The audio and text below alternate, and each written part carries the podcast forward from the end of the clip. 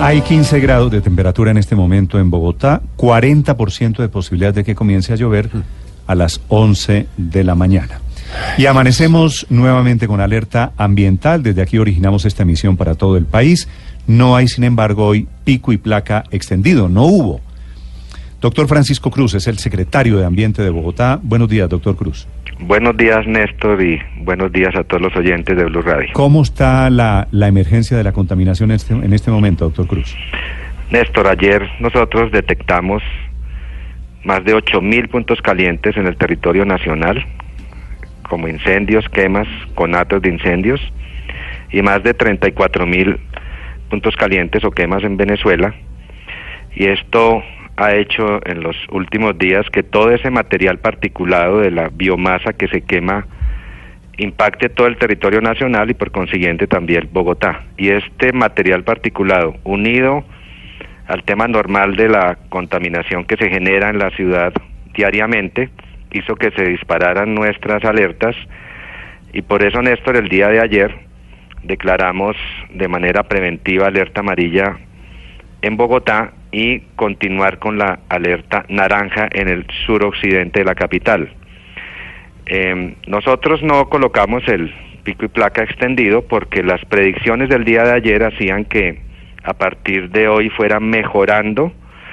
Esperábamos unas lluvias en el Casanare, en Meta, en el Bichada, en las horas de la tarde, lo que efectivamente Néstor se dio eh, hubo estas lluvias intensas, cambiaron los vientos en la noche y lo que tenemos en el día de hoy a esta hora es una mejoría en el tema de calidad del aire en todo Bogotá. Sí, doctor Cruz, ¿por qué usted me habla de quemas y de incendios en Arauca, inclusive en Venezuela, de corrientes de aires muy lejos desde la frontera?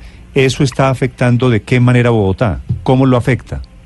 Los vientos traen ese material particulado, desde Venezuela, desde los llanos orientales y desde la costa atlántica. ¿Un incendio en Venezuela nos pega a nosotros en Bogotá? Sí, señor. Sí, señor. ¿Y cómo, ¿Y cómo hacen ese que usted llama material particulado para viajar mil y pico de kilómetros? Pues Néstor, si aquí hemos detectado arenas del desierto del Sahara que vienen por los vientos, pues también se detectan todo ese material particulado que viene desde Venezuela y que impacta la calidad del aire en Bogotá. ¿Y eso ha sido siempre así o apenas nos estamos enterando? Pues en las primeras, los primeros meses del año siempre es eso, dependiendo de los regímenes de vientos, pero hay unos regímenes de vientos que son atípicos, o sea, que no son esperados dentro del comportamiento normal, y lo que hemos tenido en estos tres primeros meses del año son comportamientos atípicos que han hecho que en Bogotá tengamos estas tres emergencias a diferencia de los otros años. Eh, doctor Cruz, pero eh, es que me, me, causa curiosidad saber cómo, cómo una arena que llega, qué, qué tipo de análisis se le hace para saber que esa arena que viene del desierto del Sahara y en ese mismo sentido, ¿cómo se sabe que ese material particulado de las quemas, efectivamente, que el material particulado que nos Viene está afectando viene de las quemas de Venezuela? Son servicios satelitales que tiene la NASA que monitorean globalmente los fenómenos atmosféricos y los fenómenos de contaminación y en estos servicios satelitales podemos ver en tiempo real 24 horas cómo se comporta ese material particulado, cómo va viajando a través de la atmósfera y cómo se va asentando en los diferentes territorios en todo el planeta.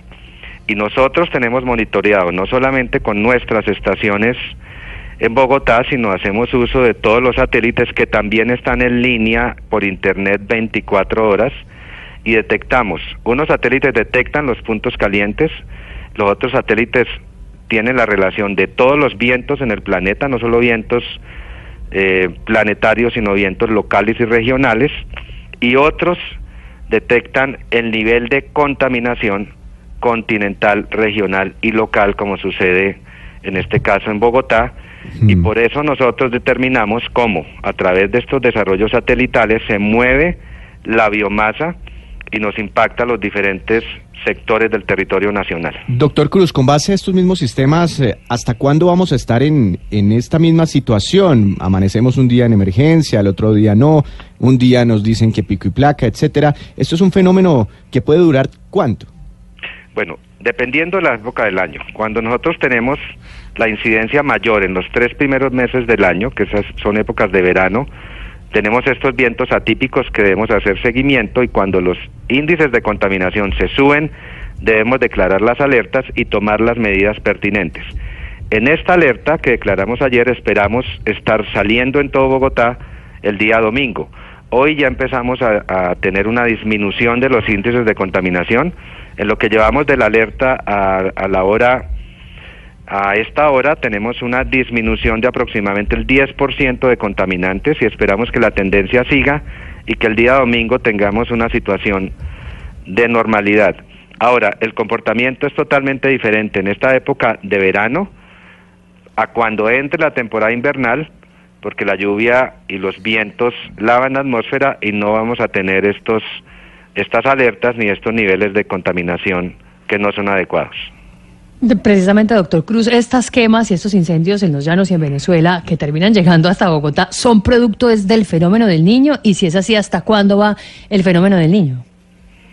No, son producto de una costumbre errada que se tiene sobre la base de que, por ejemplo, los pastizales se queman para que los rebrotes sean comidos por el ganado y lo que se está haciendo es debilitando los suelos, pero adicional a esto, todo ese material particulado se lleva a todos los territorios eh, aledaños, como en este caso a todo el país. Y en ese caso, estas quemas se desarrollan es en época de verano, en época de invierno, pues por lógica no puede haber quemas, como lo que sucedió el día de ayer, porque el día de ayer teníamos ese material particulado. Llueve intensamente al finalizar la tarde en los departamentos de Vichada y Casanare y la disminución del material particulado se siente hoy y por eso tenemos una disminución del 10% a, a esta hora en los contaminantes que detectamos en Bogotá.